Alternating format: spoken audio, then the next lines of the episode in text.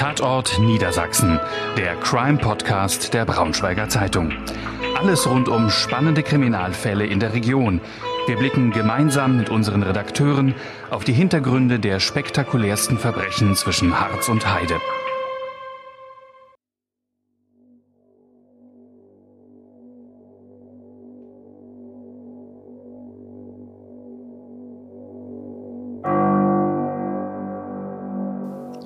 Kann man nur Verbrecher verteidigen? Diesen Vorwurf muss sich Burkhard Benneken immer wieder anhören. Skrupellos, emotionslos, das sind die Attribute des Advokaten, des Bösen. Opfer sind regelmäßig regelrecht unsere Feinde und durch gezielte Fragetechnik erlegen wir sie regelrecht im Zeugenstand, im Gerichtssaal. Heute bei uns zu Gast Burkhard Benneken.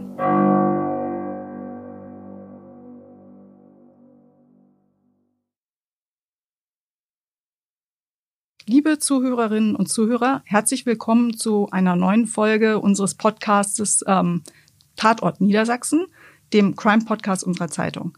Mein Name ist Katrin Schiebold. Ich gehöre hier zur Regionalleitung im Haus und mir gegenüber sitzt heute Burkhard Benneken, Rechtsanwalt aus Mahl im Ruhrgebiet. Und äh, er hat gerade zusammen mit seinem Kollegen Hans Reinhardt ein Buch veröffentlicht. Inside Strafverteidigung heißt es. Und äh, das gibt einen Einblick in viele Jahre als Strafverteidiger und ähm, berichtet vor allen Dingen auch von den kleinen und großen und den spektakulären Fällen, aber auch gibt das Buch einen sehr spannenden Einblick darin, ähm, wie Strafverteidiger arbeiten und welche Taktiken sie auch tatsächlich im Gerichtssaal anwenden. Herr Benneken, schön, dass Sie da sind. Ja, ich freue mich auch, heute bei Ihnen hier zu sein und mal aus der Welt des wahren Verbrechens berichten zu können. Herr Benneken, Sie sind in der ganzen Republik unterwegs und äh, wir sind uns in dieser Region auch schon zweimal begegnet. Einmal äh, beim Oberlandesgericht in Celle, da hatten Sie im, äh, einen Zeugenbeistand, also waren Sie ein Zeugenbeistand und haben einen jugendlichen Mandanten begleitet, der einen der ersten Terroranschläge auf deutschem Boden im Namen des Islamischen Staats begangen hat.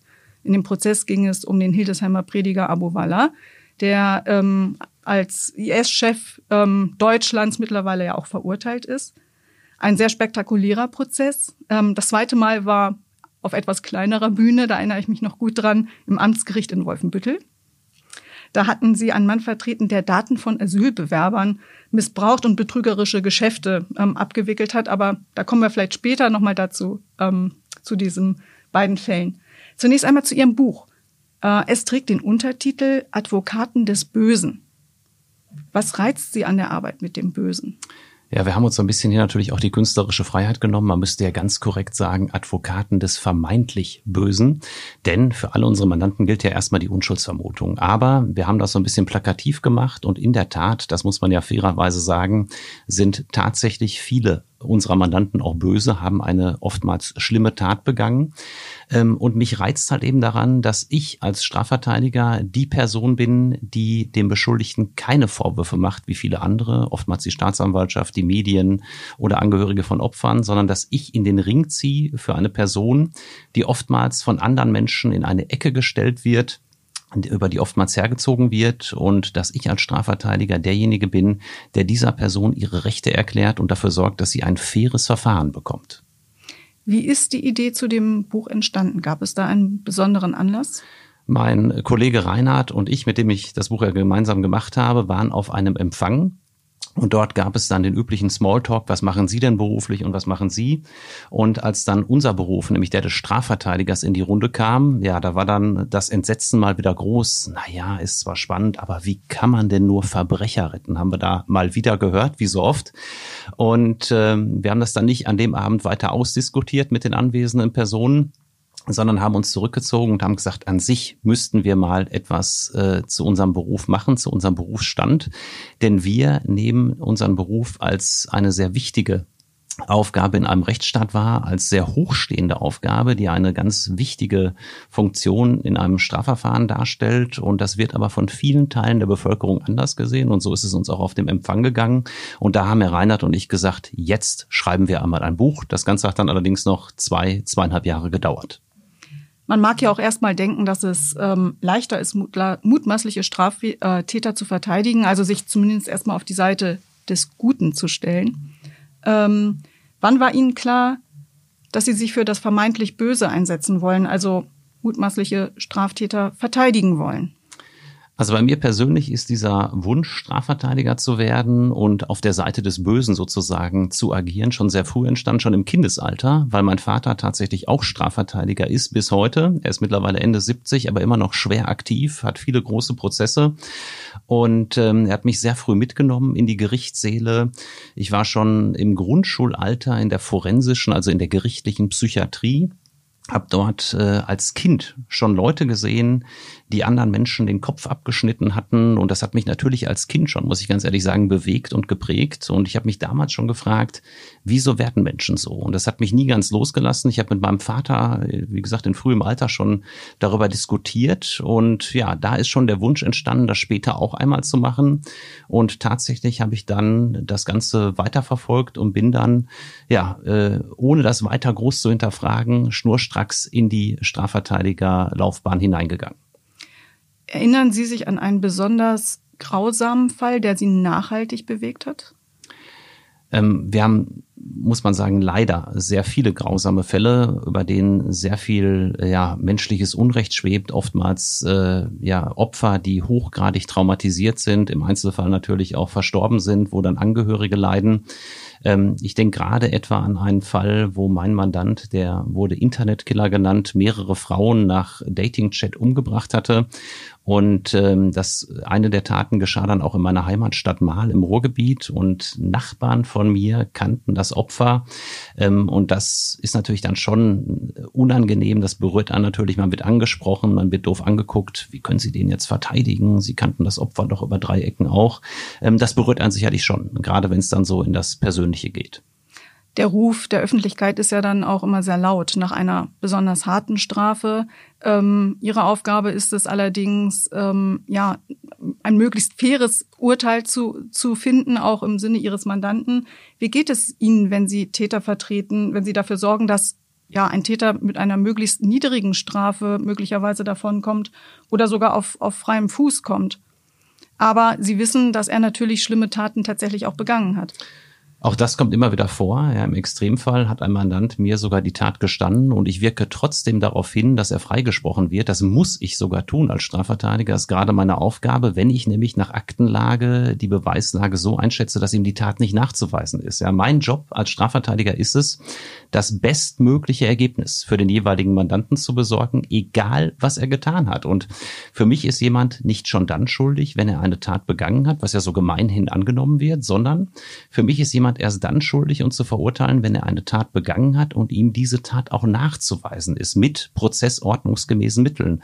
Und das ist in einem Rechtsstaat eine ganz, ganz wichtige Sache. Und natürlich äh, schlagen wir Strafverteidiger oft in diese Kerbe und weisen dann beispielsweise darauf hin, dass Vernehmungen fehlerhaft gelaufen sind, dass Personen nicht ordnungsgemäß aufgeklärt worden sind.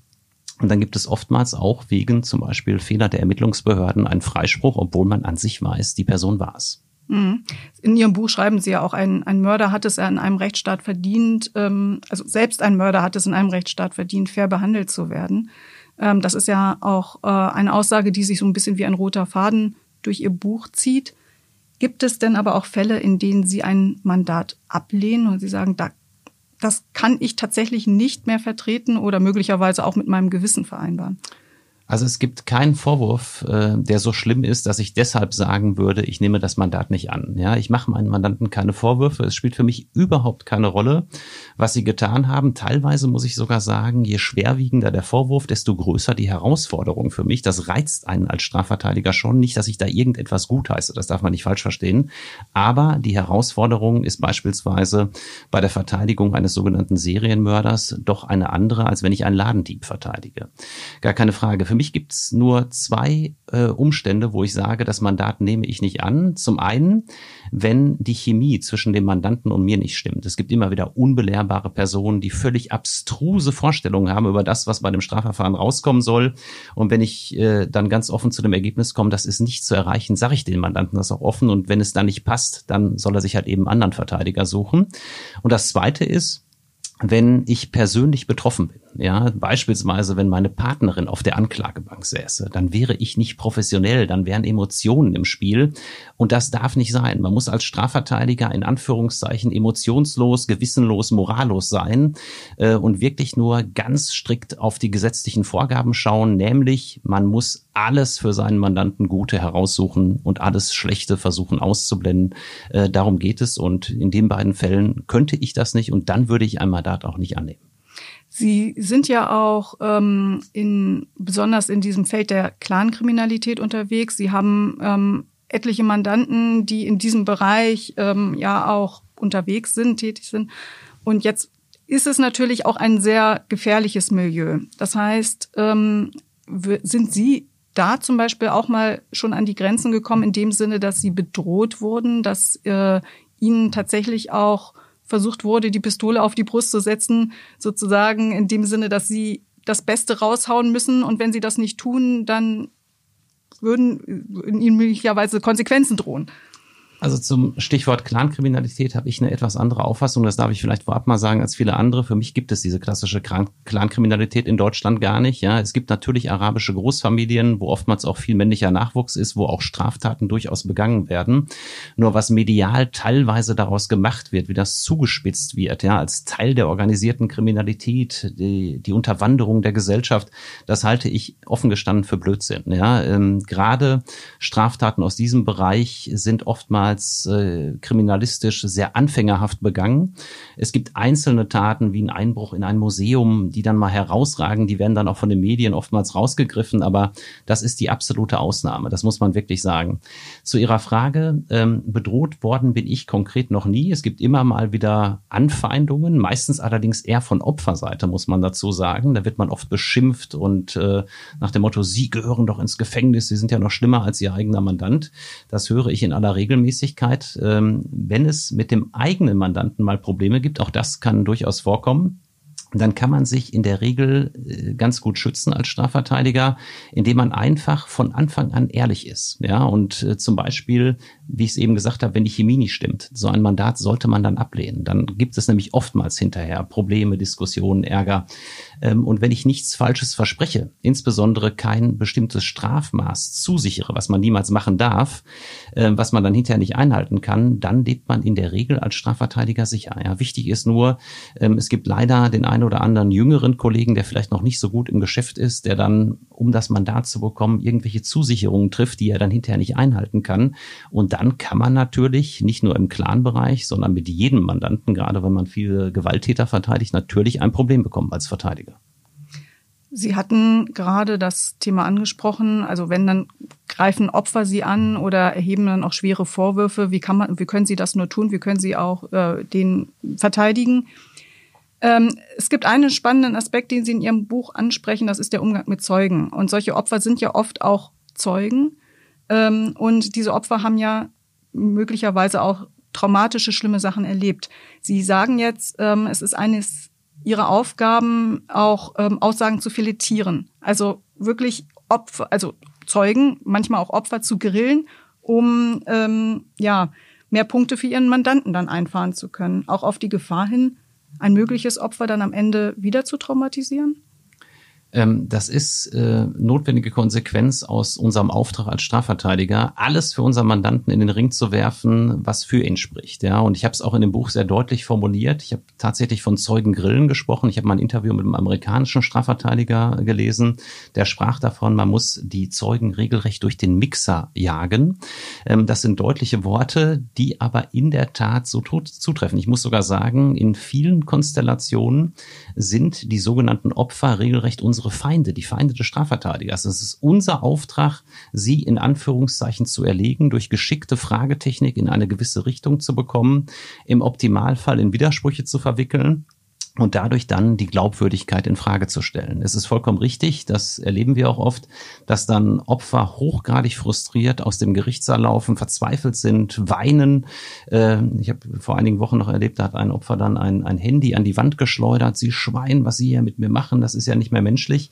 Ähm, das ist sicherlich auf der einen Seite hart, äh, andererseits ist es unser Auftrag und wenn es solche Reaktionen gibt, habe ich meinen Job als Strafverteidiger in der Regel sehr gut gemacht, auch wenn sich das so hart anhört. Wie gehen Sie persönlich damit um? Sowas nimmt man dann ja auch mit. Man kann ja nicht dann einfach sagen, man legt äh, das im, im Gerichtssaal ab, ähm, sondern man trägt ja ständig teilweise das auch dann weiter mit sich herum. Äh, beruflich kann ich da wirklich sehr professionell mit umgehen und lasse das auch so äh, während meiner Tätigkeit für meine Mandanten im Prinzip gar nicht an mich ran, sondern ich bin so in meiner Rolle des Strafverteidigers, dass ich, äh, ich möchte jetzt mal etwas übertrieben formulieren, fast mit einer Art Tunnelblick äh, links und rechts nichts sehe, sondern wirklich nur geradeaus das, was für meinen Mandanten spricht und alles andere blende ich da wirklich aus. Zugegebenermaßen, wenn ich zu Hause bin abends, wenn ich abschalte, kommt einem natürlich gerade in dramatischen Fällen, wo man dann Opfer wirklich teilweise ja in die Verzweiflung getrieben hat mit Fragen, kommt einem natürlich schon das eine oder andere wieder. Ähm, es ist auch schon so, dass man dann sagt, Mensch, es war heute schon wirklich hart für die Dame oder für den Herrn. Ähm, das ist schon so, aber Mitgefühl äh, wäre jetzt vielleicht etwas zu viel, aber es ist schon so, dass man sich dann denkt, meine Herren, das war heute wirklich nicht ohne. Man muss aber auch sagen, es gibt ja dann auch eben die vermeintlichen Opfer, ähm, die sie dann grillen und wo sich dann herausstellt, hm, es dreht sich dann um. Also tatsächlich sind das dann möglicherweise ähm, Menschen gewesen, die den mutmaßlichen Täter zu Unrecht beschuldigt haben.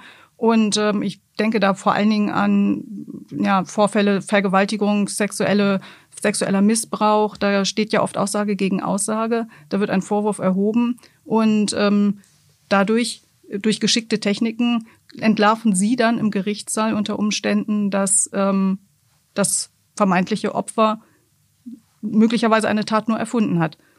Haben Sie da ein konkretes Beispiel? Sie haben mehrere beschrieben in dem Buch, aber eins, das Ihnen jetzt besonders im Gedächtnis haften geblieben ist? Genau, also da, das kommt im Prinzip jeden Tag vor. Und was man dazu vielleicht vorab noch sagen darf, ist, dass oftmals Gerichte und auch Staatsanwaltschaften mutmaßliche Opfer, muss man ja sagen, regelrecht mit Samthandschuhen anfassen. Ja, da gibt's dann Richter, die fragen ersichtliche Widersprüche überhaupt gar nicht ab, sondern lassen bei den mutmaßlichen Opfern fast alles durchgehen. Ein Angeklagter ist schon so gut wie verurteilt, obwohl das Opfer absolut schwach aussagt. Ja, und dann ist es ja gerade umso wichtiger, dass man dann einen starken Strafverteidiger hat, der keine Hemmungen hat, der nach vorne geht und der dann wirklich äh, die Fragen stellt, die an sich ja schon das Gericht und auch die Staatsanwaltschaft hätte stellen müssen. Und ich habe in dem Buch auch einen Fall beschrieben, äh, wo es um einen äh, Mitarbeiter eines Supermarktes ging. Der soll angeblich eine junge Auszubildende befummelt haben. Ja, und ähm, das Gericht war, das hat es auch hinterher in der Urteilsbegründung gesagt, schon auf Verurteilungskurs. Und dann habe ich die Dame eine halbe bis dreiviertel Stunde befragt und stellte sich dann halt eben auch heraus, dass am Ende gar nichts mehr passte und sie diese äh, Beschuldigung wohl erhoben hat weil sie einfach den Supermarkt wechseln wollte, in einen näher gelegenen, an ihrer Wohnanschrift äh, gelegenen Supermarkt äh, wechseln wollte und das hatte man ihr vorher nicht gestattet.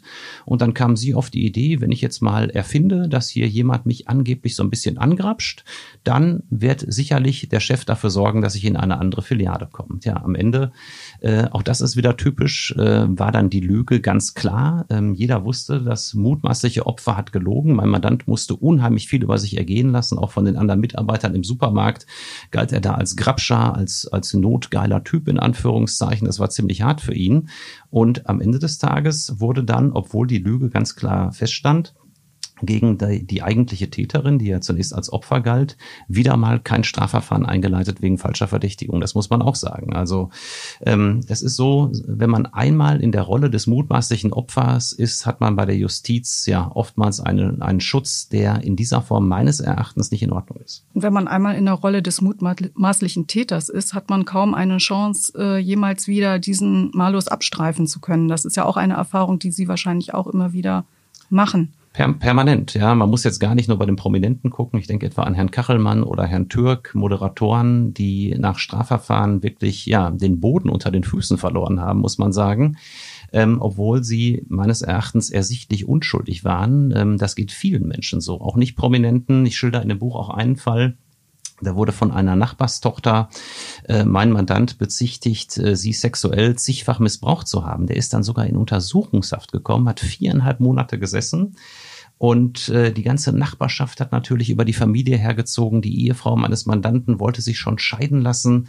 Die örtliche Zeitung hat berichtet, natürlich nur mit abgekürztem Namen. Trotzdem wusste jeder, wer gemeint war.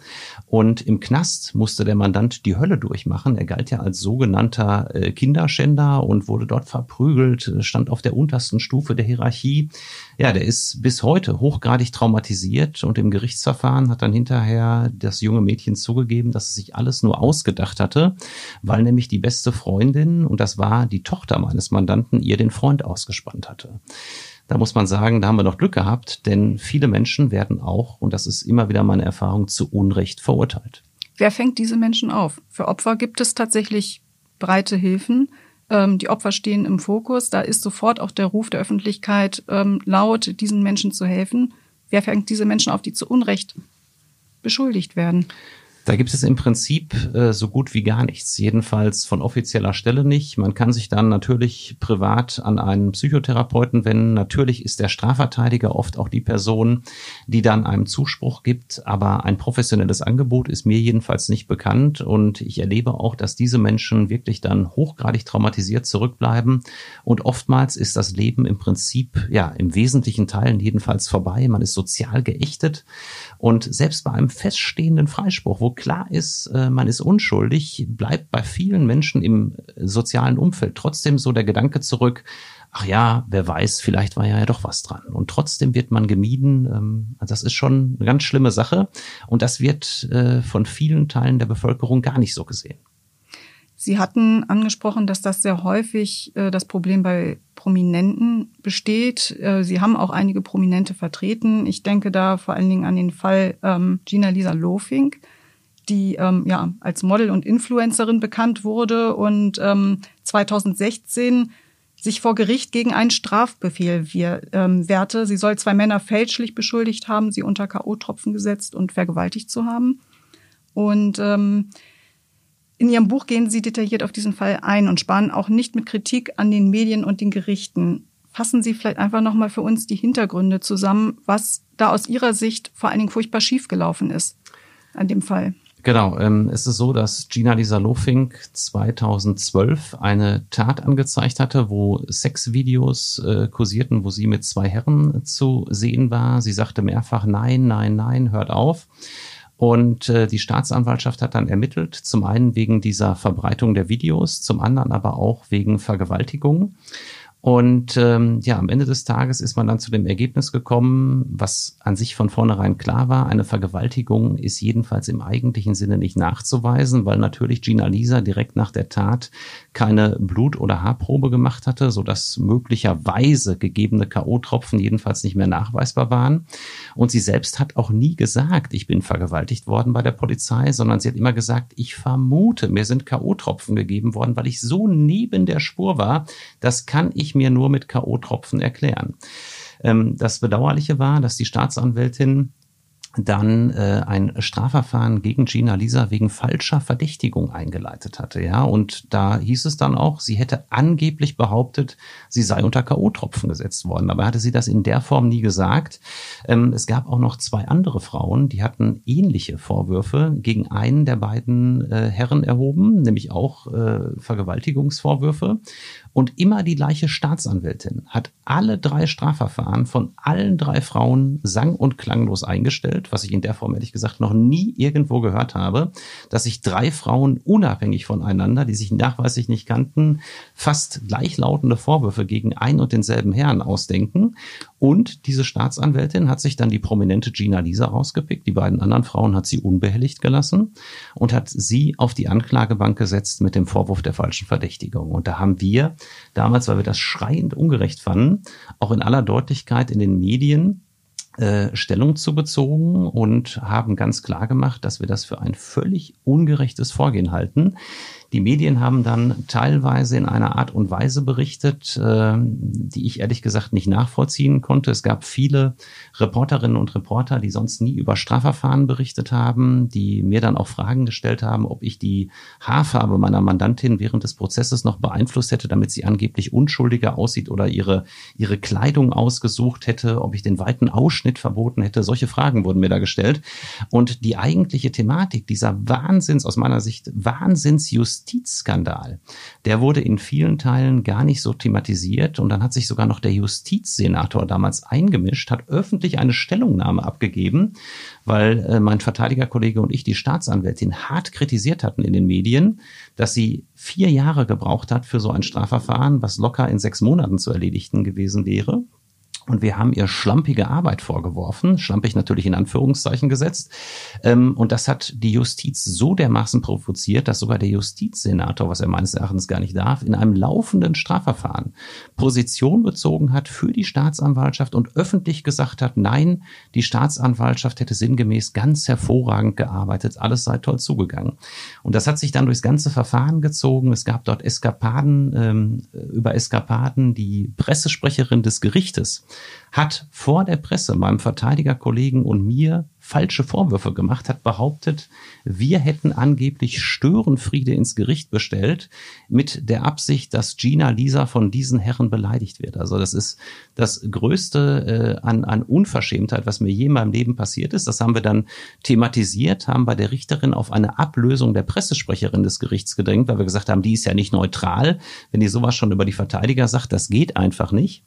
Und da ist das Tischtuch dann zwischen Gericht und Verteidigung ja völlig äh, gerissen und danach waren dann wir Verteidiger aus Sicht des Gerichts des, die Bösen sozusagen und wurden dann im späteren Revisionsverfahren von dem Vorsitzenden Richter auch massiv angegriffen und ja regelrecht abgestraft in seiner Urteilsbegründung.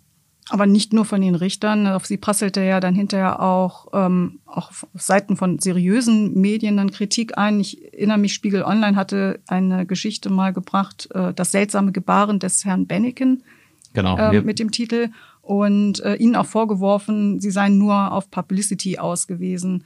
Ähm, wie sehr ist denn eben ein Anwalt auch auf Publicity angewiesen. Und was tut man oder wo sind da die Grenzen? Was muss man dafür tun, äh, auch dann hinterher nicht sozusagen dann wiederum seinen Ruf zu verlieren? Also wir haben uns ja damals, damit meine ich Gina, Lisa und mich, ganz offen besprochen. Sie wusste, was auf sie zukommt. Und ich habe ihr natürlich auch gesagt, wenn wir so in den Ring ziehen, dann wird das medial sicherlich sehr, sehr beachtet. Und so etwas kann natürlich auch, das war vollkommen klar, schwer nach hinten losgehen. Weil sie aber, wie ich finde, absolut unschuldig in Verdacht geraten ist, haben wir das gemeinsam mitgetragen. Und uns war vollkommen klar, das war ja auch beim Fall Kachelmann so, dass es zwei Presselager gibt, einmal pro, einmal contra. Und da waren die Angriffe dann hinterher schon wirklich massiv unter der Gürtellinie. Zum Beispiel in dem Spiegel Online-Artikel wurde mir ja reine Showmacherei vorgeworfen, ähm, weil ich zum Beispiel Befangenheitsanträge gegen die Richterin gestellt habe, die meines Erachtens völlig begründet waren. Ja, wenn man eine Pressesprecherin, die uns Verteidiger vor der Presse runterputzt, regelrecht und über uns sogar, ja, das sind ja Straftaten sogar erfindet, die wir da angeblich begangen hätten. Ja, wir hätten unsere Mandantin beleidigen lassen. Ähm, und wenn man diese Pressesprecherin im Amt lässt, das kann man nicht durchgehen lassen. Ja, und da ist das Ganze natürlich äh, entsprechend eskaliert. Ich muss allerdings sagen, gerade auch durch diesen Spiegel Online-Artikel habe ich unheimlich vielen Zuspruch bekommen. Wahnsinnig interessante Mandanten, ja, die gesagt haben, wenn der Spiegel sowas über sie schreibt, äh, das muss ja einen tiefergehenden Hintergrund haben. Und da haben sich sehr, sehr viele Menschen gemeldet, die solche Artikel auch kritisch hinterfragen. Mhm. Wie gehen Sie mit einer krachenden Niederlage um? Äh, eine krachende Niederlage ähm, gibt es ehrlich gesagt selten. Im Fall Lofing war es so, dass wir juristisch zwar verloren haben, aber ich finde, äh, Gina Lisa gerade hat moralisch durch das ganze Verfahren unheimlich gewonnen. Sie hat zu einer Beschleunigung des Nein hast Nein Gesetzes beigetragen. Das Ganze wurde ja dadurch überhaupt erst so schnell umgesetzt. Und sie hat einer meines Erachtens total befangenen Justiz Widerstand geleistet bis in die letzte Instanz. Und ich finde, das muss man auch erstmal machen. Also à la Bonheur und Gina Lisa ist heute noch stolz darauf, dass sie da nicht eingekracht ist und nachgegeben hat. Denn ich persönlich muss ehrlich sagen, das hätte ich mit meinem Gewissen nicht vereinbaren können, wenn wir eine Strafe akzeptiert hätten. Es gab ja zunächst einen Strafbefehl, also ein Urteil im schriftlichen Verfahren eine Strafe akzeptiert hatten für ein Verhalten, das ich für ersichtlich nicht strafbar halte. So etwas kann ich nicht mittragen als Strafverteidiger und Gina Lisa konnte es auch nicht mittragen und deshalb würde ich auch im Nachhinein sagen, war es gut, dass wir das Ganze öffentlich thematisiert haben und es hatte ja zumindest äh, für die Gesetzgebung auch einen sehr positiven Effekt. Auf jeden Fall. Ähm, Sie haben jetzt an diesem Fall ja auch gerade eben sehr anschaulich deutlich gemacht, dass ähm, diese Unfehlbarkeit von, von Richtern und auch Staatsanwälten ja auch immer in Frage gestellt werden muss. Genauso oft häufiger stehen die Anwälte in der Kritik, aber auch da muss man genau hinschauen. Ähm, auch da muss man genau die Hintergründe kennen, um ein Urteil überhaupt fällen zu können. Ähm, spannend finde ich es aber auch, dass Sie in dem Buch auch sehr hart mit Ihren eigenen Rechtsanwaltskollegen ins Gericht gehen, sozusagen. Ähm, mir fällt eben dieses Beispiel Abu Walla-Prozess ein, an dem ich ja selber auch teilgenommen habe als Prozessbeobachterin, äh, drei Jahre lang.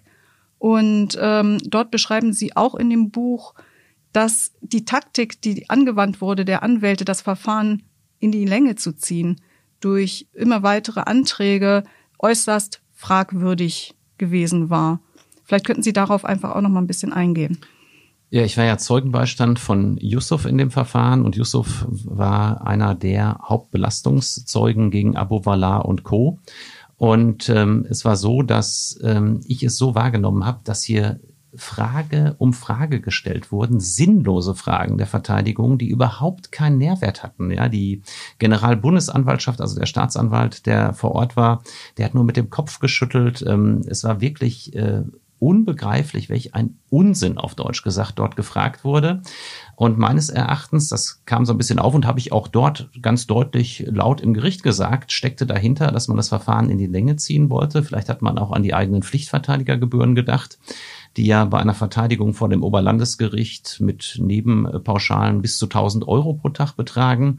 Ähm, das Ganze hatte für mich einen unangenehmen Geschmack, denn meinen Mandanten Yusuf da an sage und schreibe elf Tagen zu befragen, machte nun wirklich überhaupt keinen Sinn. Und ich bin ein Freund von tiefgehenden, nachbohrenden Fragen.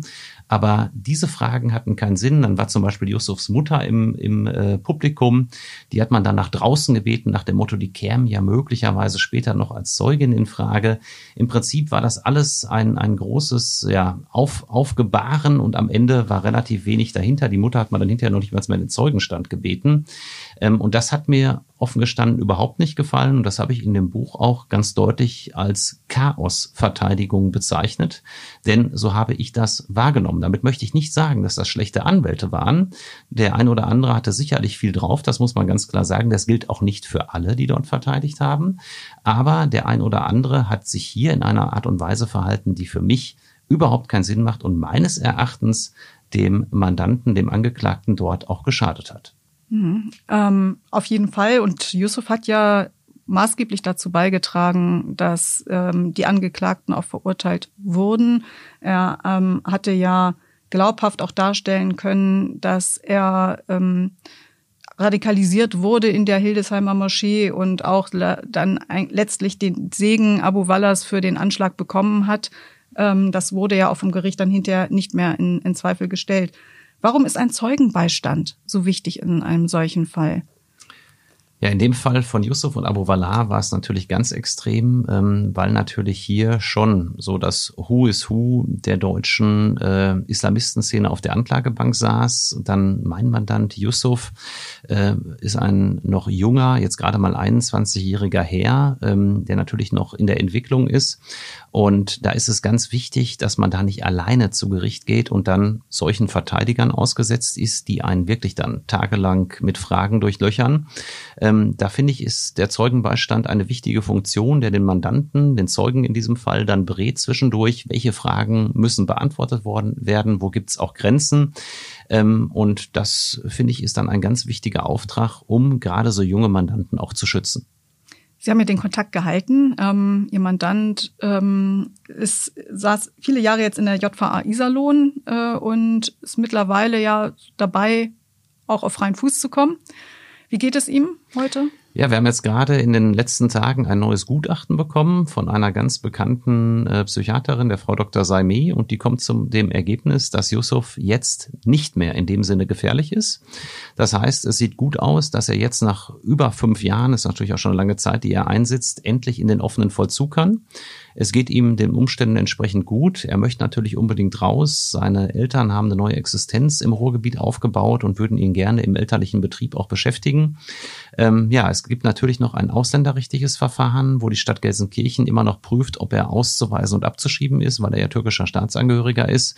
Ähm, ich glaube aber, dass wir jetzt mit diesem neuen Gutachten sehr, sehr gute Karten haben, dass Yusuf in Deutschland bleiben darf und dass er auch bald äh, nicht nur im offenen Vollzug, sondern auch endlich mal wieder zu Hause ist, denn er hat ja seine seine, halbe Jugend im Prinzip in, hinter Gittern verbracht. Er wurde ja mit 16 eingesperrt, ist jetzt 22, also sitzt über fünf Jahre. Das ist für einen Menschen schon sehr, sehr prägend, gerade in dem Alter. Gerade das Beispiel zeigt auch sehr gut, dass ähm, nicht nur gute Rechtskenntnisse erforderlich sind, um einen Mandanten entsprechend vertreten zu können, sondern auch psychologischer Beistand, der ebenso wichtig ist und den Sie ja häufig leisten müssen oder fast immer leisten müssen. Wie ähm, eignet man sich da die Kenntnisse an? Wie erlernt man da ähm, das Feingefühl auch, ähm, die Mandanten dann auch auf dem Weg begleiten und stützen zu können? Ja, ich glaube, dass äh, psychologische Fähigkeiten für den Strafverteidiger wichtiger sind als juristische Fähigkeiten. Natürlich muss man das juristische Handwerkszeug beherrschen, sonst hat man keine Chance in unserem Job. Aber was es dann am Ende ausmacht, was einen richtig guten Strafverteidiger in meinen Augen jedenfalls ausmacht, ist diese psychologische Betreuung der Mandanten, der Angehörigen. Wie führt man äh, den jeweiligen Mandanten, ähm, dass man auch ein gewisses Standing vor ihm, vor ihm hat? Dass man ihm einerseits klar macht, was er falsch gemacht hat. Zum Beispiel bei Yusuf. Ich habe da ganz klar, als er in den ersten äh, Wochen nach Inhaftierung mir noch absolut fanatische Gedanken gegenüber geäußert hat. Ja, es gab ja da noch Briefe, die auch in der JVA kursiert sind, wo man angeblich noch auf einen Kindergarten einen weiteren Anschlag geplant hat. Da sollte äh, mit Arsen vergiftetes Eis an Kinder ausgeliefert werden und danach wollte man mit dem Eiswagen mit einer Bombe in den Kindergarten fahren und etliche Kinder in die Luft springen. Also vollkommen irre.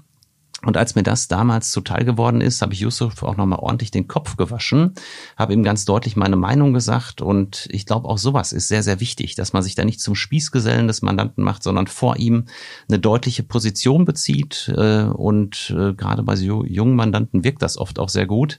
Überhaupt sind psychologische Fähigkeiten in meinem Job ganz, ganz wichtig. Das betrifft natürlich auch die Tätigkeit im Gerichtssaal. Ja, wenn man da nicht das entsprechende Einfühlungsvermögen hat äh, für die eine oder andere Situation, für den Zeugen auch, dann gelingt es vielleicht nicht so gut. Und ich glaube, dass man diese Fähigkeit, die ganz, ganz wichtig ist in unserem Job, nicht erlernen kann. Entweder hat man die oder man hat die nicht. Ja, Jura kannst du erlernen, du kannst dich an den Tisch setzen und büffeln.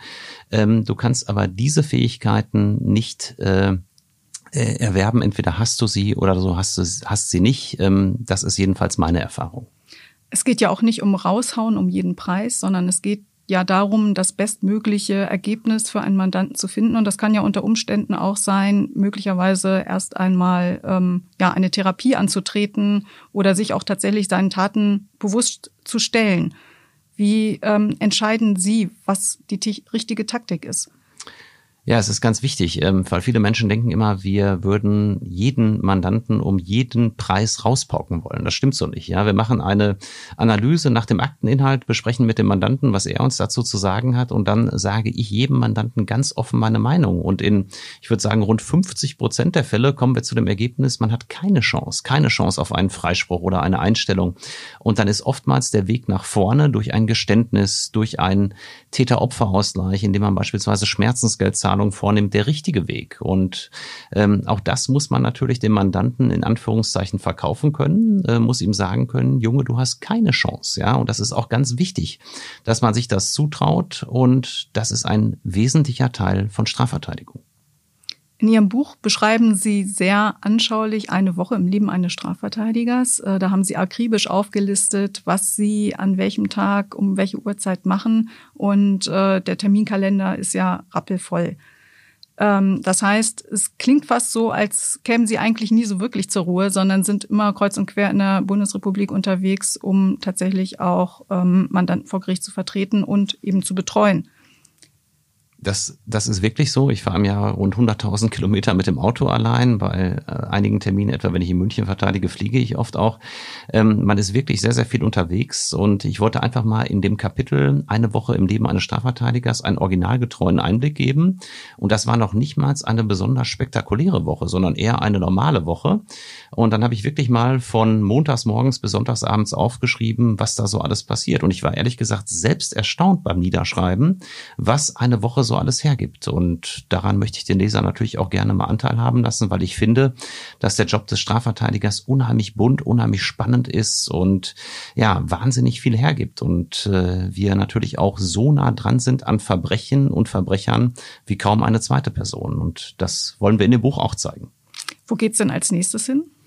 Als nächstes geht's jetzt tatsächlich zurück ins Ruhrgebiet. Ähm, ich habe nämlich eine Besprechung in einem sogenannten Clanfall. Da soll in Süddeutschland äh, mein Mandant mit einem Mitarbeiter in eine Wasserpfeifentabakfabrik äh, eingedrungen sein, mehr oder weniger bewaffnet und soll die Inhaber unter Druck gesetzt haben, meinen Mandanten und seinen Partner angeblich am Geschäftsgewinn zu beteiligen. Stichwort Schutzgelderpressung. Ob das Ganze so stimmt oder nicht, lasse ich jetzt mal dahingestellt. Jedenfalls ist es wieder ein spannender Fall, der viel hergibt und mich sicherlich die nächsten Wochen und Monate beschäftigen wird. Wir werden mit Sicherheit auch ähm, das verfolgen und danken Ihnen ganz herzlich, dass Sie heute bei uns waren. Vielen Dank, liebe Zuhörerinnen und Zuhörer, ähm, dass Sie auch eingeschaltet haben. Wie gesagt, das Buch Inside Strafverteidigung, ähm, Advokaten des Bösen ist im Handel erhältlich. Und auch unser Magazin zur Serie Tatort Niedersachsen können Sie noch erwerben, etwa in unseren Shops. Ähm, ansonsten freuen wir uns, Sie beim nächsten Mal wieder hier begrüßen zu dürfen. Alles Gute und auf Wiederhören. Vielen Dank.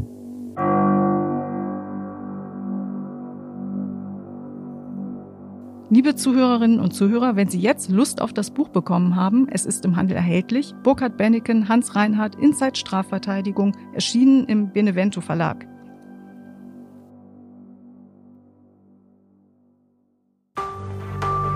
Mehr Podcasts unserer Redaktion finden Sie unter braunschweiger-zeitung.de slash podcast.